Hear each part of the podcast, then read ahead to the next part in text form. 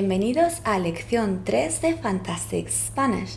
Hi, welcome to Fantastic Spanish Lesson 3. Hoy vamos a aprender el sustantivo y el artículo. Today we are going to learn the Spanish noun and the article. ¿Te quieres venir conmigo? Come with me. Let me tell you before we start that you can download a free PDF document from Resources Fantastic Spanish Facebook page and follow this lesson in writing as well and complete the activities I've created. Lección 3. Lesson 3. El sustantivo y el artículo. The noun and the article. El sustantivo. The noun. Spanish nouns, el sustantivo, are words used to identify or name a person, animal, thing, place, or idea. Por ejemplo, the words mujer, woman, perro, dog, teléfono, phone, edificio, building, amor, love. Just like in English, el sustantivo, the Spanish noun, can either be masculino, masculine, or femenino, feminine, such as hombre, man, niña, girl. It can also be singular, singular, or plural, plural, such as mesa, table, mesas, tables. Pero, ¿cómo sé si es masculino o femenino? But how do we know when it's a Spanish noun masculino, masculine, or femenino, feminine? Well, in Spanish, even inanimate nouns are classified as masculine or feminine.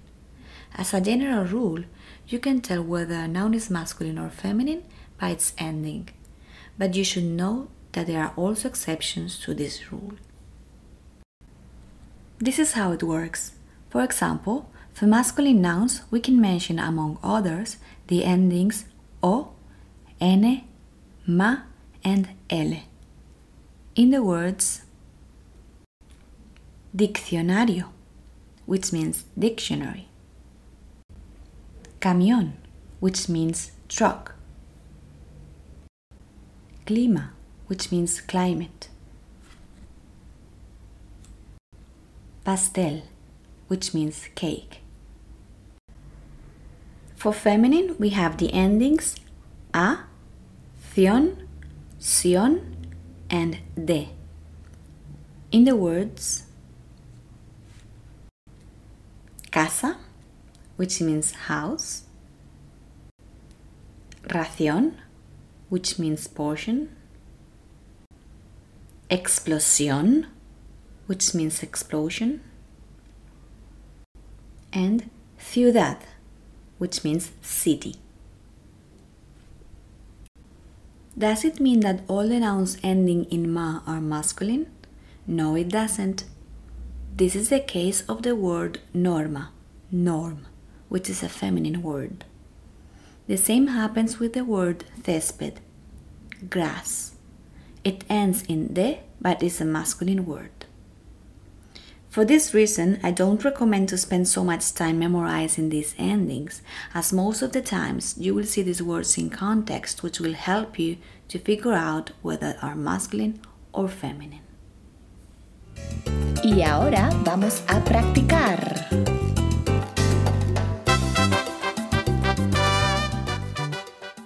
Let's practice this a little bit just for fun.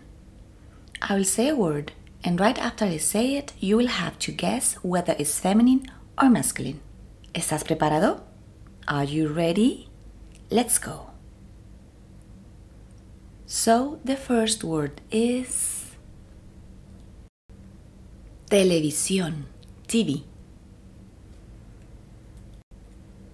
Femenino, la televisión, the TV. Next word is tiempo, time slash weather. Masculino, el tiempo, the time, the weather. Next word is árbol, tree. Masculino, el árbol, the tree.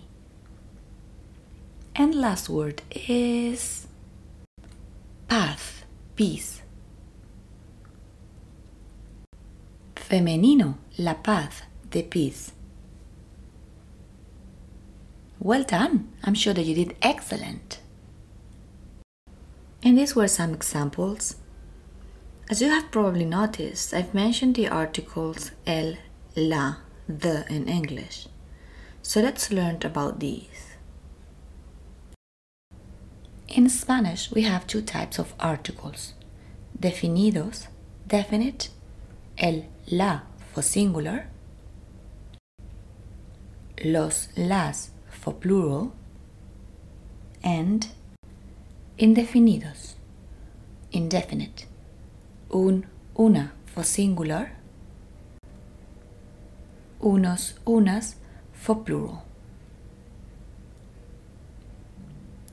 And these can be as well masculinos, masculine, or femeninos, feminine. Genial, pero great, but ¿cuándo usamos los artículos? When do we use them? We use the definite article when we are talking about a specific person or thing. Por ejemplo, in the question ¿Vienes a la fiesta? Are you coming to the party? In this question, the definite article la is singular and feminine. If it happens that we are talking about more than one party, we would use the same article but in plural. It would be like this ¿Vienes a las fiestas? Are you coming to the parties? I would answer, Sí, por supuesto. Yes, of course. But let's come back to the topic. We use the indefinite article when we are talking about someone or something without specifying which person or thing. Por ejemplo, in the question, ¿Tienes una moneda? Do you have a coin? In this question, the indefinite article una is singular and feminine. If it happens that we are talking about more than one coin, the thing is getting serious here, huh? We would use the same article but in plural. It would be like this ¿Tienes unas monedas? Do you have some coins? No, lo siento, no tengo. No, I don't. I'm sorry. I would answer. Hehe, I'm joking. Y ahora vamos a practicar.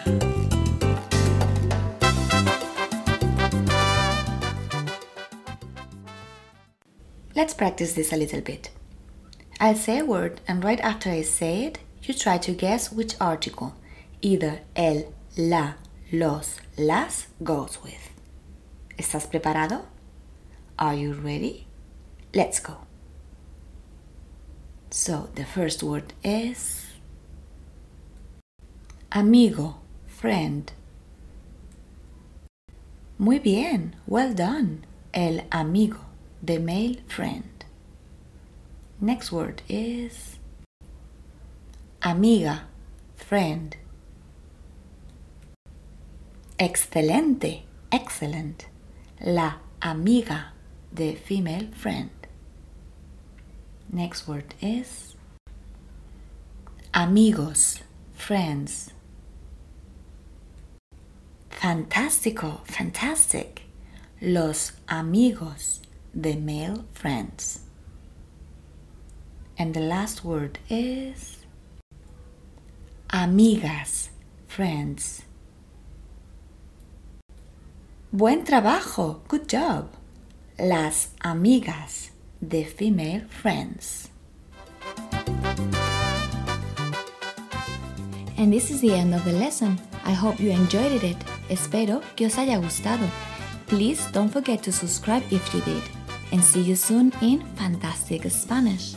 Nos vemos pronto en Fantastic Spanish. Hasta pronto. Adiós.